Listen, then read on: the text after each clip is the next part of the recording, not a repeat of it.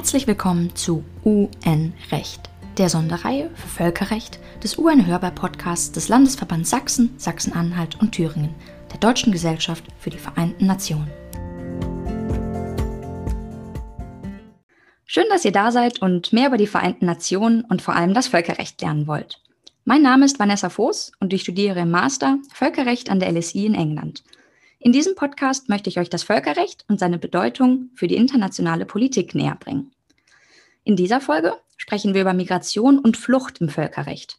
Ein Thema, welches nicht erst seit der sogenannten Flüchtlingskrise 2015 relevant ist, dadurch aber deutlich politisiert wurde und in der Öffentlichkeit angekommen ist. Sprechen darüber möchte ich mit Jan-Philipp Graf, Doktorand im Völkerrecht an der Ruhr-Universität Bochum, der zum Thema Flucht und Migration sowie zu Kinderrechten promoviert. Herzlich willkommen bei UN Recht, Jan Philipp. Ja, vielen Dank für die Einladung und ich freue mich sehr, heute da zu sein. Ja, ähm, schön, dass du bei uns bist. Wieso hast du dich entschieden, im Bereich Flüchtlingsrecht zu promovieren, auch wenn ich das richtig verstanden habe, du das vorher noch gar nicht so richtig in deinem Studium behandelt hast? Genau, äh, das äh, stimmt tatsächlich, dass ich vorher meinen Fokus eher auf das allgemeine Völkerrecht gelegt habe, wo es aber natürlich äh, schon sehr viel Literatur und sehr viel Forschung gibt. Und dann ähm, habe ich mich tatsächlich angefangen, insbesondere für Kinderrechte zu interessieren und bin über die Kinderrechte auf eine sehr erschreckende Zahl gestoßen, nämlich dass zwischen 30 bis 40 Millionen äh, Kinder weltweit auf der Flucht sind, äh, weltweit ihr, ihre Heimat verlassen mussten und enorme Probleme haben, ihre Kinderrechte und ihre weiteren Menschenrechte zu realisieren und den Schutz zu bekommen, den sie wirklich verdienen. Und dann habe ich angefangen nachzulesen und festgestellt, dass es in diesem Bereich tatsächlich nur eine Publikation gibt, die auch noch sehr, sehr jung ist und dass sehr, sehr wenige Leute sich tatsächlich nur für die Rechte des Kindes und äh, von Kindermigranten einsetzen. Und so bin ich dann tatsächlich beim Deutschen Institut für Friedenssicherungsrecht und humanitäres Völkerrecht gelandet, das ähm, ein Programm zu Forced Migration, also unfreiwilliger Vertreibung oder Flucht, könnte man sagen, betreibt. Und so bin ich dann in meinem Promotionsbereich gelandet. Sehr spannend. Ähm, schön, dass du da in dem Bereich was machst, wenn es eben gerade noch nicht so populär ist wie viele andere Themen und durchaus wichtig, wie du an deinen Zahlen ja schon verdeutlicht hast. Ähm, wir sprechen heute über das Thema in etwa vier Abschnitten. Wir gucken am Anfang auf ein paar Zahlen und werden sehen, wie ein Flüchtling im Völkerrecht definiert ist und welche Rechte damit einhergehen gucken dann weiter auf eine zweite Schutzkategorie, auf die sogenannten subsidiär geschützten. Und natürlich gehört es auch dazu, hier über die Rolle der Vereinten Nationen zu sprechen. Und wie immer kritisieren wir natürlich auch ein wenig und gucken, was hier vielleicht rechtliche Problematiken sind. Und zum Schluss gibt es dann nochmal einen Ausblick und eine Zusammenfassung. Fangen wir also mal an. Bevor wir hier aber ganz kompliziert in die rechtlichen Bereiche gehen, ähm, schauen wir auf ein paar Zahlen. Laut dem Hochkommissariat für Flüchtlinge der Vereinten Nationen, dem UNHCR sind 2019 in etwa 80 Millionen Flüchtlinge auf der Flucht gewesen. Und nach aktuellen Schätzungen soll diese Zahl 2020 nochmal deutlich gestiegen sein. In Deutschland halten sich aktuell rund eine Million geflohene Personen auf, womit Deutschland zu den Top 5 Destinationen für Flüchtlinge gehört. Generell muss man dazu aber auch sagen, dass der Anteil der Flüchtlinge an der EU-Bevölkerung nur 0,6 Prozent ausmacht. Und das sieht in anderen Ländern nochmal anders aus, vor allem in Regionen des Mittleren Ostens, äh, zum Beispiel in Libanon, wo der Anteil bei 13,4 Prozent liegt. So, das war auch schon der kurze Einführungsteil zu den Zahlen. Jetzt kommen wir auch natürlich mal zum Völkerrecht, Jan Philipp. Ähm, welche Rechtsquellen können wir denn irgendwo nennen und sagen, womit beschäftigen sich, womit beschäftigt sich das Flüchtlingsrecht? Ja, vielen Dank für die Frage. Vorab will ich vielleicht erwähnen, dass das Thema Flucht und Migration für viele Menschen, nicht zuletzt die Betroffenen, ein unglaublich emotionales Thema ist und sehr viel darüber kontrovers diskutiert wird und dabei die völkerrechtlichen Kategorien, mit denen wir uns heute beschäftigen werden, oft nur ungenau oder falsch äh, benutzt werden. Also ich glaube, das ist ein Bereich, in dem sehr viel, ich sage mal, gefährliches Halbwissen kursiert, weswegen ich mich freue, vielleicht heute ein paar Begriffe und ein paar völkerrechtliche Regeln etwas genauer zu erklären. Und ich glaube, der wirklich wichtige erste Schritt um Flucht und Migration im Völkerrecht strukturiert zu verstehen, ist sich vor Augen zu führen, dass es grob mehr oder weniger drei Kategorien von Migration gibt. Mhm. Wenn man von Migration spricht, ist es mehr oder weniger ein Sammelbegriff für alle möglichen Formen der Zuwanderung. So, und der teilt sich dann in drei grobe Kategorien. Die erste Kategorie sind dabei Flüchtlinge im Sinne der sogenannten Genfer Flüchtlingskonvention, dem ältesten und wichtigsten völkerrechtlichen Vertrag in diesem Bereich. Also Kategorie 1 Flüchtlinge. Kategorie 2 sind dann verschiedene Formen des sogenannten subsidiären Schutzes. Das ist ein sehr komplizierter Begriff für untergeordnete oder andere Schutzformen für Personen, die offensichtlich schutzbedürftig sind, beispielsweise vor Naturkatastrophen oder Bürgerkrieg fliehen, aber nicht unter die rechtliche Flüchtlingsdefinition fallen, also Kategorie 2, verschiedene Formen des subsidiären Schutzes. Und die dritte Kategorie ist die Gesamtheit, die große Kategorie der freiwilligen Migration, wenn beispielsweise Leute in ein anderes Land reisen, um dort zu arbeiten oder ein Auslandsjahr machen oder beispielsweise einen Ausländer, eine Ausländerin heiraten und in ein anderes Land ziehen. Das alles fällt auch unter den Begriff der Migration, aber die Leute machen das ja freiwillig, weil sie beispielsweise gerne in Australien Work and Travel machen wollen. Deshalb wollen wir uns im heutigen Podcast mit den ersten beiden Kategorien der unfreiwilligen Migration oder Vertreibung, auf Englisch wird es meistens als Forced Displacement oder Forced Migration äh, beschrieben, beschäftigen. Sehr gut, genau. Work and Travel gehört natürlich hier in den Podcast erstmal nicht rein. Ähm, aber vielen Dank für diese drei Kategorien, die, glaube ich, ganz gut sind, um das mal etwas auseinander ähm, zu ziehen und vielleicht etwas präziser über das Thema zu reden.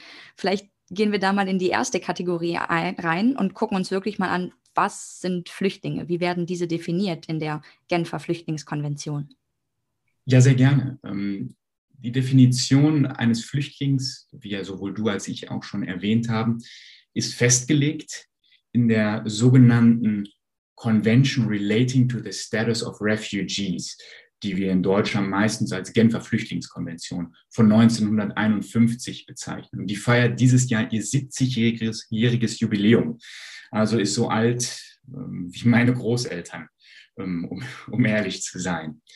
So, und in Artikel 1a Abschnitt 2 wird ein Flüchtling definiert als eine Person, und Vorsicht, das ist jetzt eine lange und komplizierte Definition, eine Person, die aus der begründeten Furcht vor Verfolgung wegen ihrer Rasse, Religion, Nationalität, Zugehörigkeit zu einer bestimmten sozialen Gruppe oder wegen ihrer politischen Überzeugung sich außerhalb des Landes befindet, dessen Staatsangehörigkeit sie besitzt und den Schutz dieses Landes nicht in Anspruch nehmen kann oder wegen dieser Befürchtungen nicht in Anspruch nehmen will. Und staatenlose Personen. Diesen Teil lasse ich jetzt aber einmal aus, damit es nicht allzu kompliziert wird.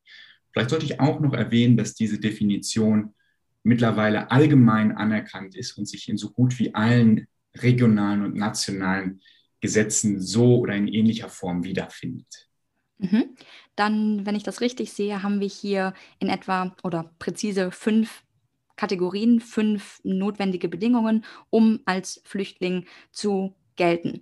Welche sind diese fünf Kriterien? Können wir vielleicht nochmal durch diese einzelnen durchgehen? Was ist zum Beispiel eine begründete Furcht? Wie kann man das feststellen? Ist das ein subjektives oder eher objektives Kriterium? Ja, sehr interessante Frage. Also diese Rechtsdefinition ist erstmal, wenn man einen Blick darauf wirft, super kompliziert und man kann sich die Frage stellen, was bedeuten diese ganzen Teile eigentlich? Und dieses erste Kriterium, was du genannt hast, ist die begründete Furcht. Und das ist in zweierlei Hinsicht interessant, denn einerseits führt das Wort begründete eine Beweispflicht ein. Das heißt, wenn jemand in ein anderes Land flieht und versucht dort den Flüchtlingsstatus zu bekommen, muss diese Person nachweisen, dass eine begründete Furcht vor Verfolgung vorliegt. Das kann entweder im Einzelfall geschehen, dass die Person irgendwelche speziellen Beweise wie Dokumente hat, ähm, oder es kann eine allgemeine Begründung sein, wie dass die äh, Lage in dem Land generell für diese Person nachteilig wäre. Und Furcht, das möchte ich auch noch kurz erwähnen, ist sehr wichtig als Konzept, weil das Wort Furcht impliziert oder bedeutet, dass die Verfolgung noch nicht realisiert sein muss. Sie muss noch nicht eingetreten sein. Das heißt, jemandem muss noch nicht das Leben genommen sein oder jemand muss noch nicht gefoltert werden, um äh, eine begründete Furcht zu haben, sondern es reicht aus, dass diese Person vermutet oder eine Art Beweis hat, dass diese Gefahr, diese Gefahr vor Verfolgung besteht. Mhm. Und das zweite Kriterium, da bist du ja gerade schon zum Sprechen gekommen, die Verfolgung. Was ist eine Verfolgung? Wird das ähm, irgendwo anders vielleicht nochmal präzisiert und definiert? Genau, die begründete Furcht vor Verfolgung ist ein äh, sehr, sehr hohes, wie sagt man, ein sehr, sehr enges Kriterium. Denn Verfolgung gilt als eine ernste Gefahr für das Leib und Leben beziehungsweise die persönliche Freiheit oder die grundlegenden Menschenrechte einer Person. Und ganz wichtig ist hierbei, dass die Genfer Flüchtlingskonvention davon ausgeht, dass diese Verfolgung durch einen Staat oder dessen Organe passiert. Und in diesem Zusammenhang wird deswegen schon seit langem kontrovers diskutiert, ob auch nichtstaatliche Akteure wie Terrororganisationen, wie beispielsweise äh, der Islamische Staat Daesh, auch äh, eine begründete Furcht vor Verfolgung hervorrufen können oder nicht. Also das ist so ein bisschen eine Kontroverse unter FlüchtlingsrechtlerInnen. Gibt es da irgendwo eine Mehrheitsmeinung, wo man sagen könnte ja oder nein? Und was denkst du davon? Ja, tatsächlich würden, würde die herrschende Meinung unter FlüchtlingsrechtlerInnen sagen, dass wenn es eine quasi staatliche Organisation ist, wie Daesh, die die essentiellen Aufgaben eines Staates ausführt, dass auch Verfolgung durch den islamischen Staat äh, ausgehen kann und dass es dann nicht durch meinetwegen Syrien oder den eigentlichen Staat, der dort die Territorialhoheit hat, geschehen muss. Mhm. Gut, dann, wenn wir jetzt etabliert haben, dass eine Person eine begründete Furcht hat vor der Verfolgung durch einen staatlichen Akteur in der Regel, eventuell durch einen quasi nichtstaatlichen Akteur. Und ähm, dann gibt es weitere fünf Gründe, aufgrund dieser diese Furcht bestehen kann. Diese fünf Gründe sind Rasse, Nationalität, Religion und die Zugehörigkeit zu einer bestimmten sozialen Gruppe sowie politische Überzeugungen. Das ist eine abschließende Liste von fünf Kategorien. Ist diese Begrenzung auf fünf Gründe heute immer noch adäquat und relevant? Ja, tatsächlich ist diese Liste auch heute noch relevant. Aber ich würde sagen, sie hat auch teilweise ihre Relevanz ein Stück weit eingebüßt. Ich kann ja vielleicht mal kurz erklären, was diese Begriffe vielleicht allgemein bedeuten. Rasse an sich ist ein etwas antiquiertes Konzept, was heute nicht mehr so ganz im Trend liegt. Allerdings kann man das auch noch anwenden. Und ich hatte da ein Beispiel äh, mir überlegt, nämlich ähm, im afrikanischen Land Darfur ähm, verfolgt beispielsweise eine arabische Miliz die afrikanische Volksgruppe der Janjaweed. So, und das würde beispielsweise unter Verfolgung aufgrund von Rasse fallen. Nicht? Bei Nationalität geht es um das Haben einer bestimmten Staatsangehörigkeit, aufgrund der man verfolgt wird, oder auch gerade das Nichthaben einer Staatsangehörigkeit, also das Staatenlossein. Religion ist verhältnismäßig einfach zu verstehen. Hier müssten wir beispielsweise nur an das denken, was China momentan im Osten des Landes mit den Uiguren, also einer muslimischen Minderheit anstellt. Aber die Uiguren wären auch beispielsweise ein Beispiel für ähm, sogenannte intersektionelle Verfolgungsgründe. Also wenn beispielsweise eine Person aufgrund ihrer Religion und Rasse, also ethnischen Zugehörigkeit verfolgt wird.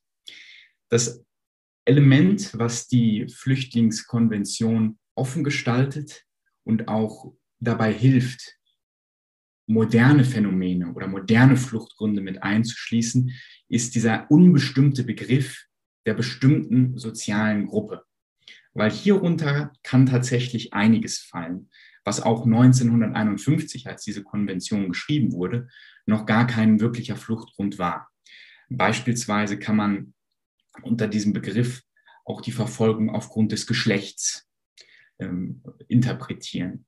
Ein anderer klassischer Grund, ähm, verfolgt zu sein, weil man einer bestimmten sozialen Gruppe angehört, gilt beispielsweise für Personen, die sich der LGBTQI Community zugehörig fühlen. Und deshalb, man sieht daran, das sind alles Konzepte, die in den letzten 10, 20 Jahren entstanden sind und die kann man unter diesem Begriff der bestimmten sozialen Gruppe fassen.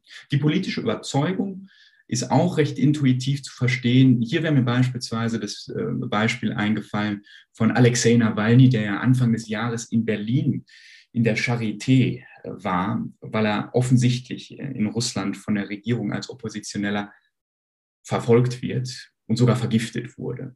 Also hätte er in Berlin den Flüchtlingsstatus beantragt, bin ich mir ziemlich sicher, dass er den unter der Genfer Flüchtlingskonvention bekommen hätte. Ein sehr aktuelles Thema, wie wir sehen, also dementsprechend durchaus relevant, auch zum 70-jährigen Jubiläum. Und ähm, jetzt hast du ja auch noch einen Punkt mit Alexei Nawalny angesprochen. Er war außerhalb des Landes. Da hm. frage ich mich, wenn man außerhalb seines Landes sein muss, dann betritt man doch vielleicht auch illegalerweise ein fremdes Land, wenn man keine hm, Befugnis hat, dieses Land zu betreten. Gehört das irgendwo zum Konzept des Flüchtlingsrechts, dass man eben diesen Grenzübertritt machen muss, um eben dort ähm, Asyl beantragen zu können? Ja, es ist tatsächlich so, dass der Antrag auf den Flüchtlingsstatus nur gestellt werden kann, wenn man sich außerhalb des Heimatlandes ähm, befindet. Und im Völkerrecht gibt es ja immer diese tollen Fälle, wo Leute in einer Botschaft oder einem Konsulat von einem anderen Staat allerdings in ihrem Heimatland auftauchen und versuchen da Flüchtlingsschutz zu beantragen. Also das wird immer als Botschaftsasyl äh, beschrieben. Allerdings äh, funktioniert das tatsächlich unter der Genfer Flüchtlingskonvention nicht, denn da muss man sich faktisch außerhalb des Heimatstaates oder dessen Staates, wo man verfolgt wird, aufhalten. Und tatsächlich hast du noch einen anderen interessanten Aspekt angesprochen, nämlich das Problem der sogenannten illegalen Einwanderung. Denn um überhaupt den Antrag stellen zu können, müssen Flüchtlinge ja erstmal in das Land, wo sie den Antrag stellen wollen. Und viele Staaten, wie beispielsweise Griechenland, Italien oder die Vereinigten Staaten, haben in ihren Strafgesetzen verschiedene Straftaten wie den illegalen Grenzübertritt oder ähm, Grenzschleuserei weshalb viele Flüchtlinge dann gleich ein Problem bekommen, sobald sie einen Fuß in das Land setzen, wo sie gerne Flüchtling werden möchten, ähm, sehen sie sich gleich der Strafverfolgung gegenüber, die sie dafür bestrafen möchte, dass sie in das Land, wo sie nach Schutz suchen, gekommen sind. Und das ist tatsächlich ein ziemlich großes Problem.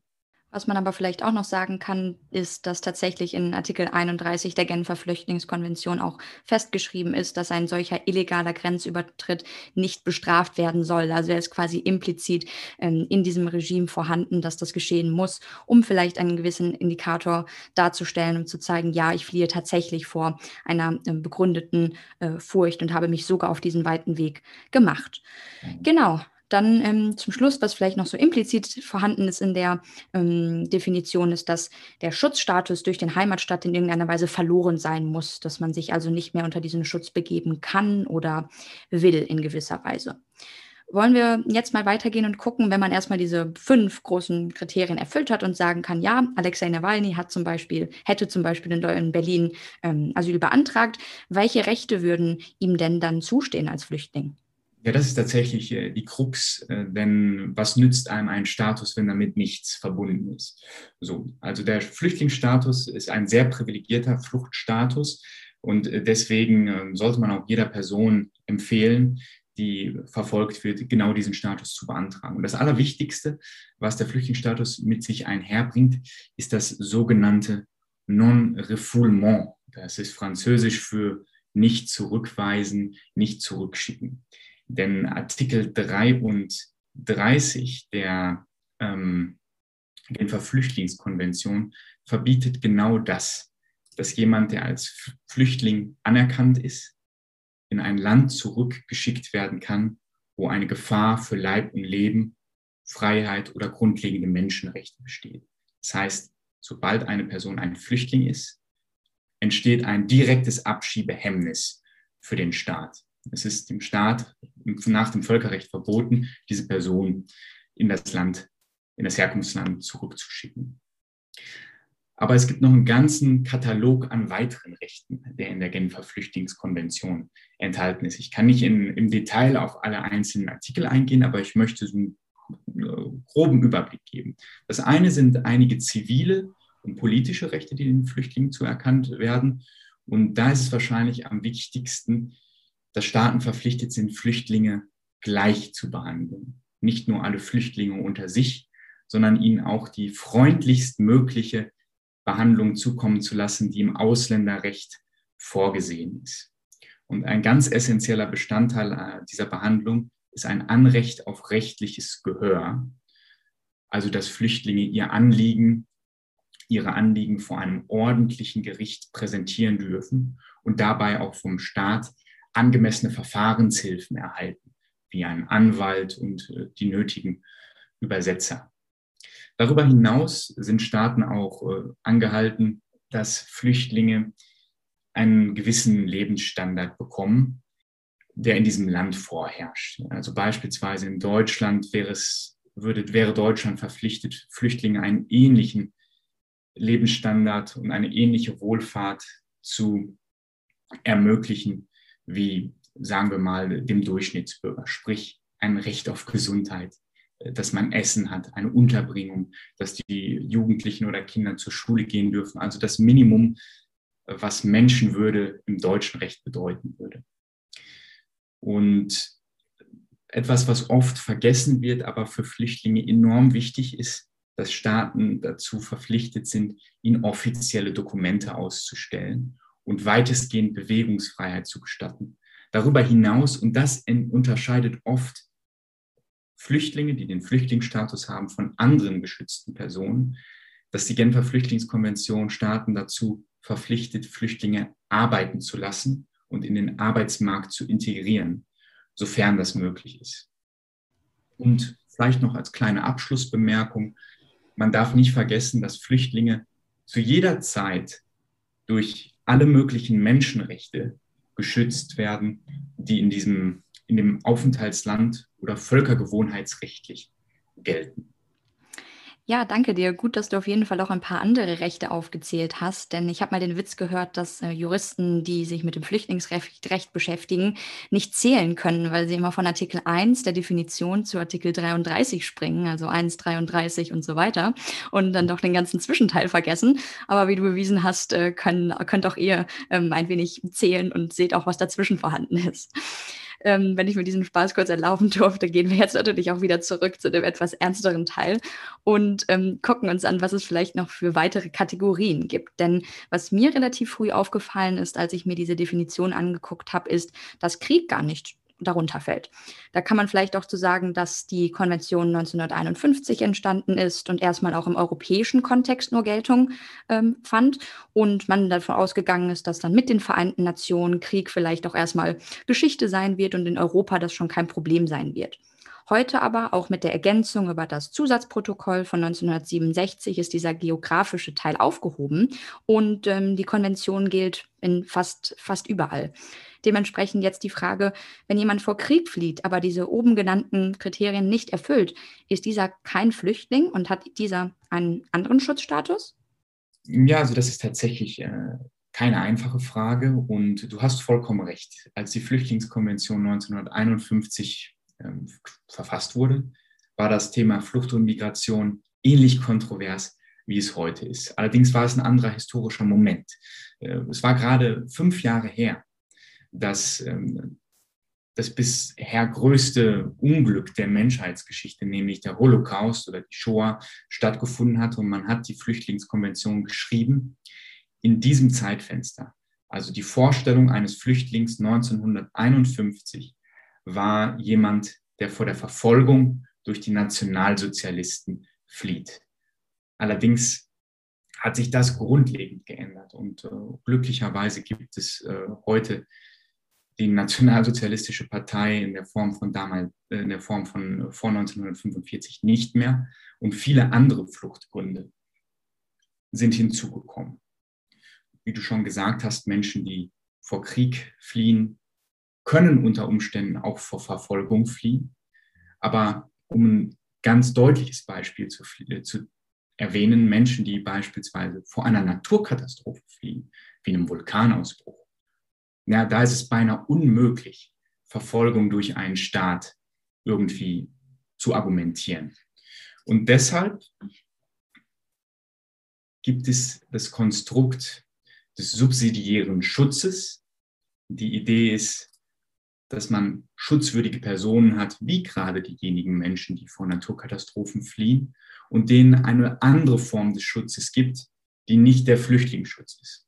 Und die wichtigste Kategorie im subsidiären Schutz ist das sogenannte allgemeine Non-Refoulement oder auch Rückführungsverbot, wie ich im Vorhinein schon äh, bemerkt habe, unter den großen menschenrechtlichen Verträgen. Und das erste Mal, dass man Non-Refoulement in einem menschenrechtlichen Vertrag gefunden hat, war nämlich 1984 in der Anti-Folter-Konvention, der sogenannten United Nations Convention Against Torture, die heute 171 Mitgliedstaaten hat, also ziemlich universell gilt. So, und dort findet man in Artikel 3 folgenden Text. Artikel 3 Absatz 1 ein Vertragsstaat darf eine Person nicht in einen anderen Staat ausweisen, abschieben oder an diesen ausliefern, wenn stichhaltige Gründe für die Annahme bestehen, dass sie dort Gefahr liefe, gefoltert zu werden. Also dementsprechend ist ja dann die Rückführung in ein Land, wo einer Person Folter oder andere unmenschliche Behandlungen drohen würden, strikt verboten. Und nachdem man das Ganze dann in, in der äh, Folter, Anti-Folter-Konvention gefunden hat, haben die Vertragsorgane anderer Menschenrechtsverträge, wie beispielsweise das Human Rights Committee, was das Vertragsorgan des Internationalen Pakts über bürgerliche und politische Rechte ist, Non-Refoulement implizit in ihre Verträge reininterpretiert. Also beispielsweise gesagt, um das Menschenrecht auf Leben adäquat zu schützen, darf man eine Person nicht in ein Land zurückführen, wo dieser Person eine Verletzung des Menschenrechts auf Leben äh, drohen würde. Und genauso gilt es für unmenschliche Behandlungen und so weiter. Und das geht dann weiter. Dann hat auf einmal das Komitee für die Rechte des Kindes das auch gemacht. Dann ähm, hat äh, später der Vertrag gegen, das, gegen alle Formen von Verschwinden lassen auch wieder Non-Refoulement aufgegriffen. Und so Stück für Stück hat sich Non-Refoulement also in den verschiedensten menschenrechtlichen Verträgen eingenistet, wenn man so möchte, und gilt heute auch in der herrschenden Meinung als eine Regel des Völkergewohnheitsrechts, also gilt universell überall auf der ganzen Welt. Mhm.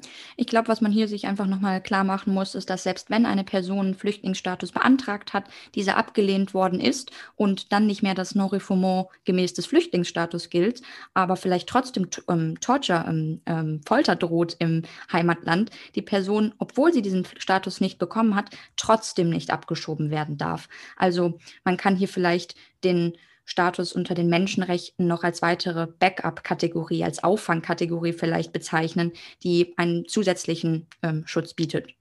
Vollkommen richtig. Und eine Sache, die ich vielleicht noch erwähnen kann, damit das klar wird, der Prozess, den Flüchtlingsstatus zu beantragen, ist enorm bürokratisch und dauert teilweise super lange, insbesondere wenn die erste Instanz den Status nicht genehmigt und man klagen muss und vielleicht sogar in Berufung gehen muss, kann sich das Ganze über Jahre hinziehen.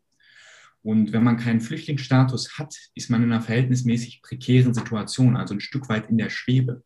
Und da hat Non-Refoulement, also das Abschiebe- oder Zurückweisungsverbot, wenn man so möchte, eine ganz essentielle Funktion.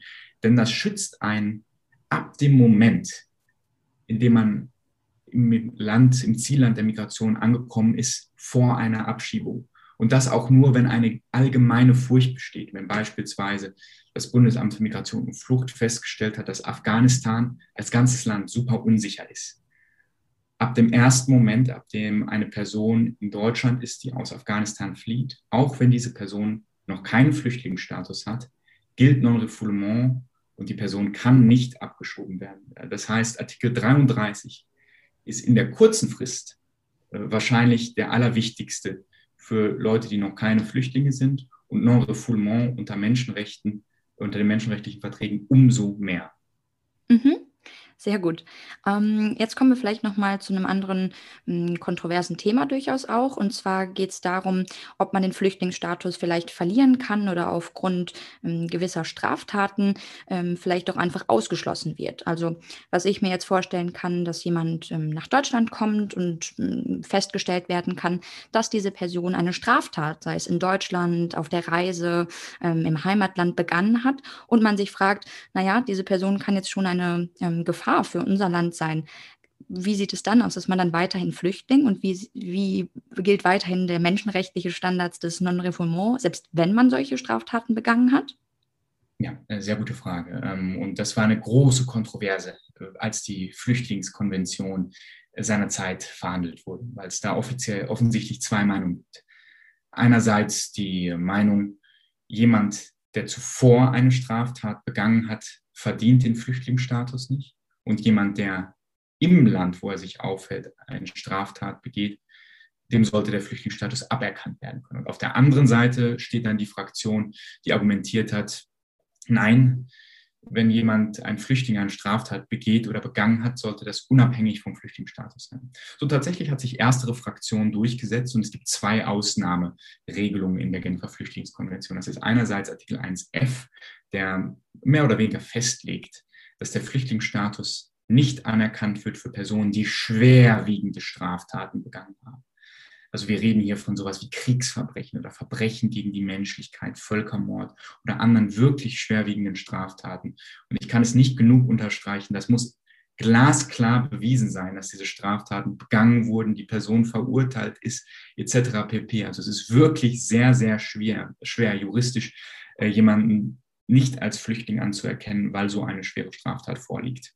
Aber es ist tatsächlich passiert es immer ab und an in der Praxis. Und dann gibt es noch Artikel 33 Absatz 2, also der zweite Teil des Non-Refoulement-Artikels in der Genfer Flüchtlingskonvention, der sagt, sollte eine Person, die durch Non-Refoulement geschützt wird oder durch den Flüchtlingsstatus geschützt wird, im Gastland eine schwerwiegende Straftat begehen, ist es möglich, diese Person abzuschieben, aber nur, wenn sie eine reale Gefahr für die Gastgesellschaft darstellt. Und ich möchte hier sagen, dass dieser Artikel unglaublich kontrovers ist und in der Praxis unglaublich schwierig anwendbar ist. Bestes Beispiel ist dafür vielleicht, erinnert ihr euch noch an diese etwas fragwürdige PR-Aktion, die Horst Seehofer zu seinem 60. Geburtstag gestartet hat, wo er äh, gesagt hat, er freut sich so sehr, dass an seinem 60. Geburtstag 60 Personen deportiert wurden. Und tatsächlich stellte sich heraus, dass äh, in dieser 60-Personen-Gruppe einige da waren, die deportiert worden sind unter Artikel 33.2.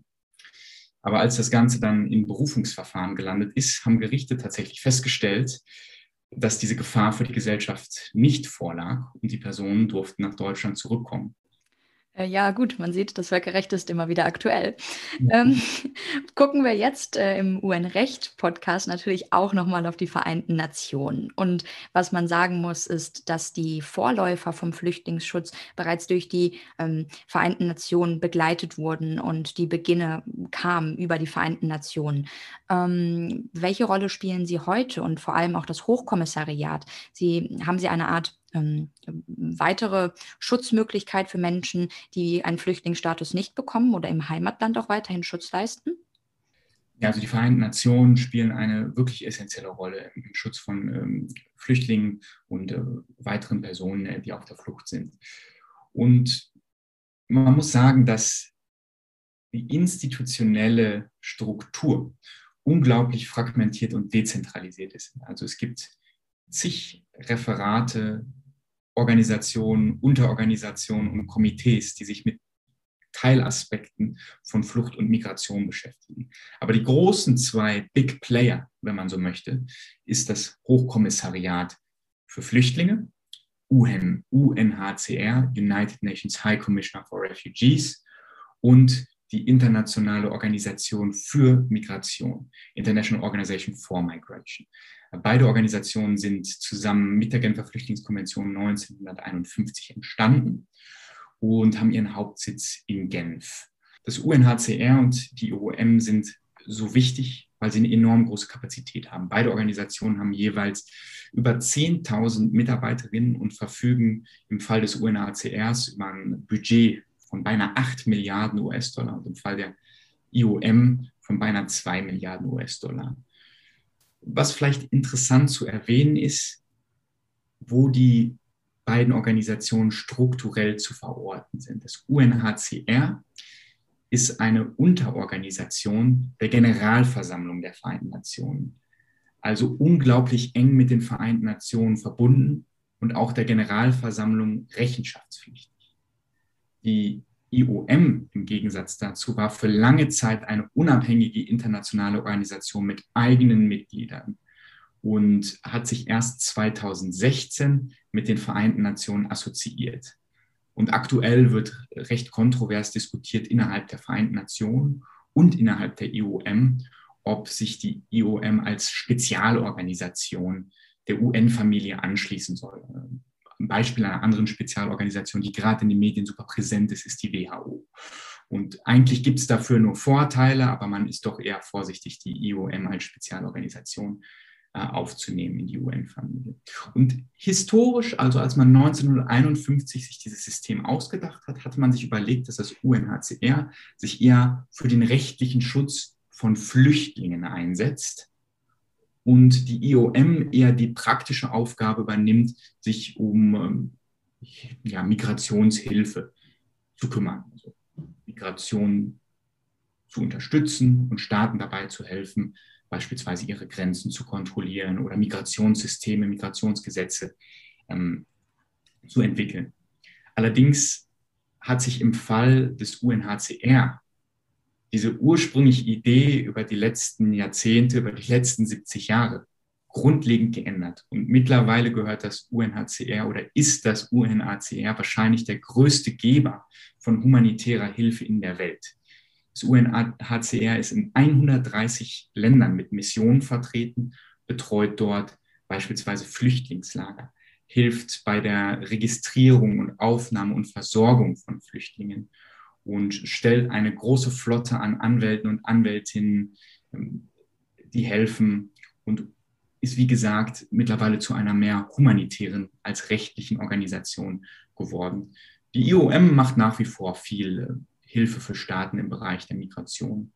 Und man darf auch tatsächlich nicht vergessen, trotz der enormen humanitären Kapazität, die, die, die das UNHCR mittlerweile aufgebaut hat, sind beide Organisationen, sowohl UNHCR als auch IOM, enorm wichtig für die normative Entwicklung des Völkerrechts.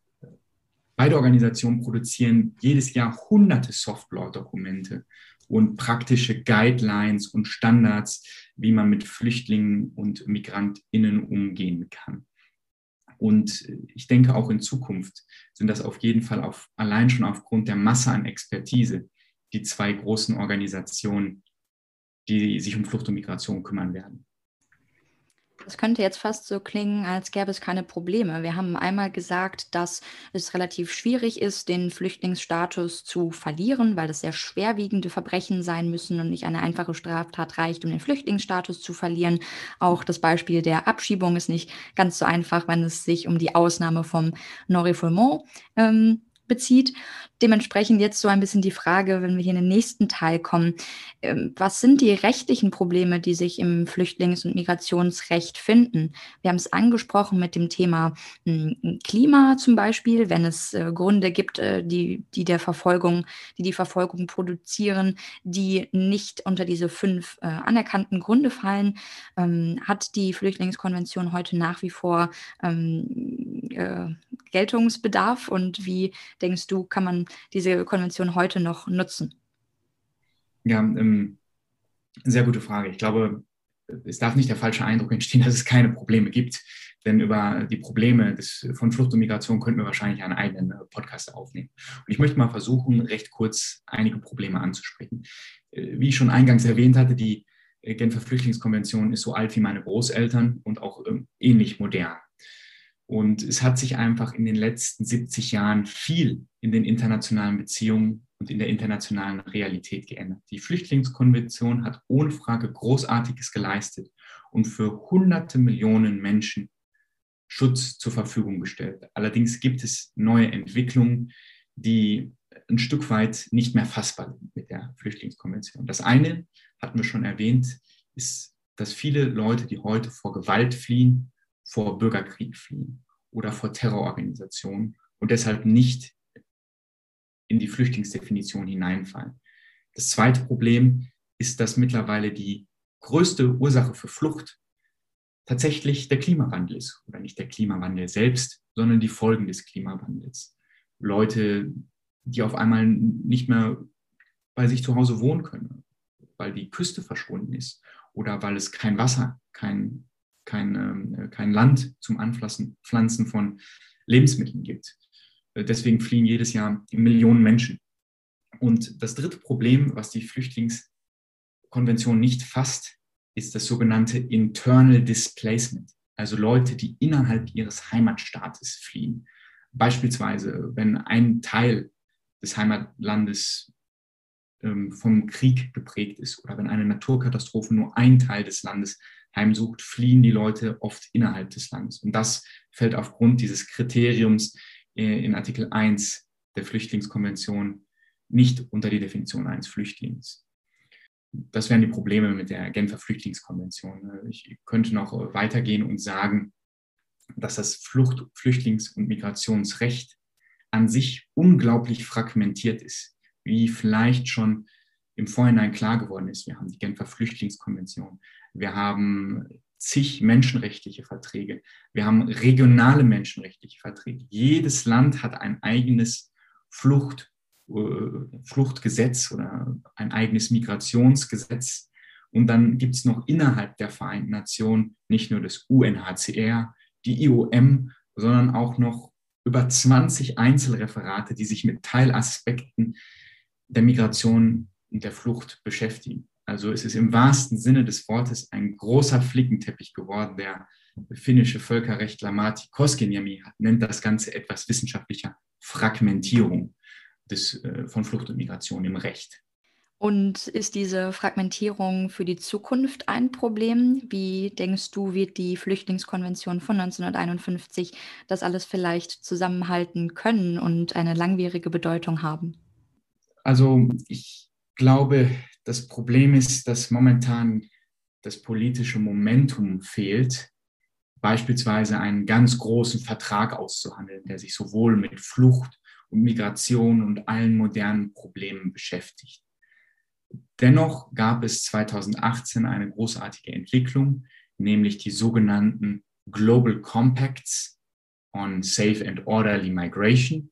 Das war der erste globale Kompakt oder globale Pakt, wenn man es so übersetzen möchte, und den Global Compact on Refugees, also einen globalen Pakt zur Migration und einen globalen Pakt zu Flüchtlingen. Und das sind Soft-Law-Dokumente, die aus den Vereinten Nationen in einem intergouvernementalen Prozess in Begleitung der Vereinten Nationen entstanden sind und für einen globalen Ansatz zu Migration und Flucht argumentieren.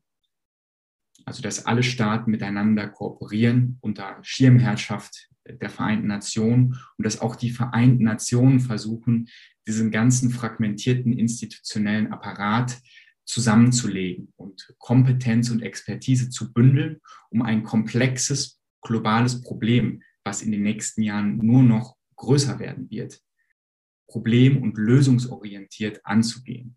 Und ich glaube, dass tatsächlich viel Hoffnung hinter, dem, hinter den Global Compacts steht und dass wir in den nächsten Jahren dort enorme Entwicklungen erwarten können. Weil historisch hat es sich immer gezeigt, je größer das Problem ist, desto größer ist auch der Gestaltungswille. Und letzten Endes, um sich das mal vor Augen zu führen, geht es ja auch nur darum, wirklich schutzbedürftigen Personen irgendwie ein menschenwürdiges Leben zu ermöglichen. Wir reden hier wirklich nicht von Leuten, die es nicht verdienen, beschützt zu werden, sondern von Leuten, äh, die ja tatsächlich vor den schlimmsten vorstellbaren Katastrophen in der Welt fliehen und einfach nur nach einem normalen Leben suchen. Auf diese Note können wir, glaube ich, ganz gut enden und zur Zusammenfassung hier kommen. Wir haben heute darüber gesprochen, was Flüchtlinge im Völkerrecht sind und haben gesagt, dass fünf Kriterien gelten müssen, dass es eine begründete Furcht vor Verfolgung gibt, die aufgrund der Rasse, Religion, Nationalität, Zugehörigkeit zu einer bestimmten sozialen Gruppe oder wegen politischer Überzeugung ähm, geschehen muss und die Person muss darüber hinaus außerhalb des Heimatlandes sein. Wir haben auch festgestellt, dass die Rechte, die für Flüchtlinge gelten, vielfältig sind und in der Genfer Flüchtlingskonvention zu finden sind, was aber trotzdem weiterhin zu beachten ist, dass selbst Leute, die den Flüchtlingsstatus nicht erhalten, unter gewissen menschenrechtlichen Verträgen geschützt werden können. Und das sind vor allem subsidiär geschützte, die zum Beispiel auch das ähm, Non-Refoulement umfasst und dementsprechend bei zum Beispiel ähm, Folterdrohungen im Heimatland nicht einfach abgeschoben werden können.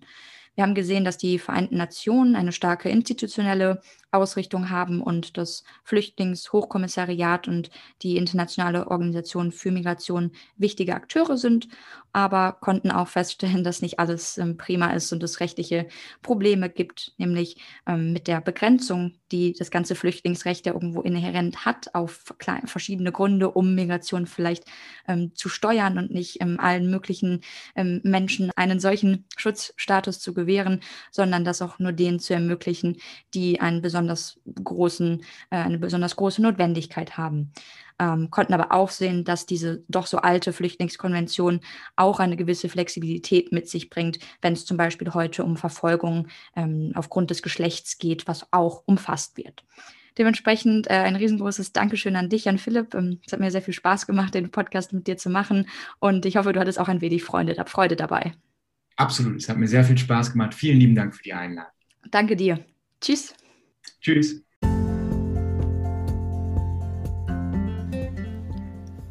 UN-Recht. Wir geben dem Völkerrecht unsere Stimme. Dir hat gefallen, was du gehört hast, möchtest Kritik loswerden oder hast vielleicht sogar einen Wunsch für eine der nächsten Folgen, dann schreib uns gern an unrecht.dgvn-mitteldeutschland.de. Bis zum nächsten Mal, wenn wir die UN für euch wieder hörbar machen.